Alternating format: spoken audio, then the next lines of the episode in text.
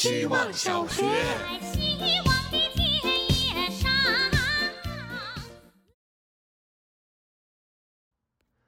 大家好，我是小孔。上个周日，我终于去了传说中的 Park Life，一路穿过半个中山公园，天气很好，年轻的男男女女们打扮的都很漂亮，大爷大妈们也精神焕发，玩的花样一点也不比年轻人少。在大草坪的中央找到了组织，我默默地坐在最外圈，听他们一首接一首地唱着披头士、Blur、Oasis 等等经典的英伦摇滚。后来围观的人越来越多。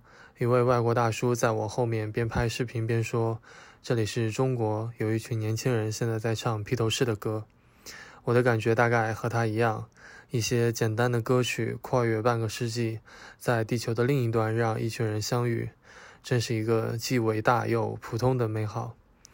疫情刚开始的时候，我记得很多人都在讨论，艺术在危难关头能有什么作用。我觉得不管在什么时候，人都是一种孤独的动物。艺术的作用就是让我们寻找同类。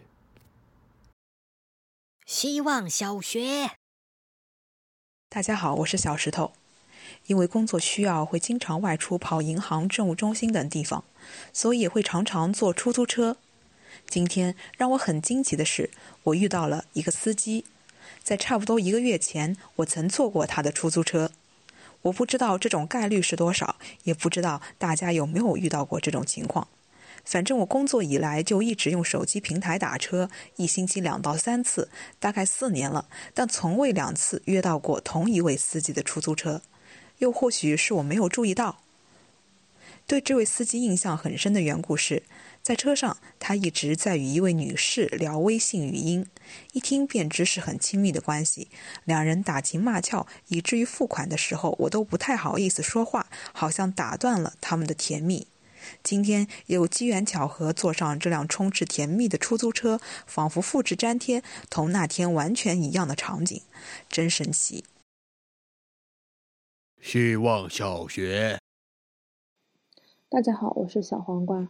今天是相对而言波澜不惊的一天，开启真实人生的这两年，感觉自己像终于破土而出的幼苗，蹭蹭蹭的猛长。等回过神来。连拖延和焦虑都不再那么让我头痛。拿年纪来打比方的话，现在才念到社会大学二年级，等再过个八年、十年，会是什么样的光景呢？忽然有一点点期待了。读书不快乐，大学养育我，使我的人格变得健全。但也正是大学，给我累积多年的负担累累的心理来了最后一击。一直在被保护着的地底生活。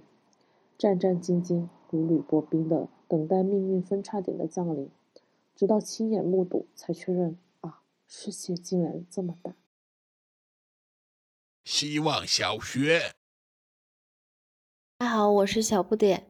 小时候上兴趣班，那是我妈的兴趣，我是越上越没兴趣。上舞蹈课，全班数我最硬，每次两两一组压腿。班级上人数是单数，我总是落单，被老师压双倍时间。至今躺在地上痛哭流涕，求老师放过的画面还历历在目，以为自己不会再爱舞蹈了。没想到最近学校组织跳健美操，我居然跳得很开心，左右不分，经常顺拐，有时险些自己把自己绊倒。但还是自得其乐，每天积极主动去上课，下了课还要向老师请教，和同学探讨，跳到满头大汗、气喘吁吁，也不觉得辛苦，只觉得快乐。长大之后，自己选择的，克服重重困难也要去上的，才是真正的兴趣班，越上越有兴趣。希望小学，大家好，我是小女侠。我最近的新朋友是开学时认识的采访对象，也是学校里有史以来第一位统招统考的盲人研究生。按照之前编辑姐姐告诉我的，不要把采访对象当朋友，采访的话题不能被采访对象引着走，要时刻记得自己问的主线。但是很难很难跟他保持距离，于是采访变成了聊天。结束之后，我们也成为了朋友。跟他在一起的时候，我偶尔会冒出我是健康的小孩，我更应该珍惜我现在的生活，诸如此类的想法。下一秒又会反思，可是盲人也不是作为身残志坚和励志的典范而出生的呀，不是为了衬托正常人的健康而存在的。他们有他们自己的生活，努力、幸福也快乐。就像不知道在哪里看到的一句话说：“看不见是盲人的局限，但有时看得见或许是我们的局限呢。”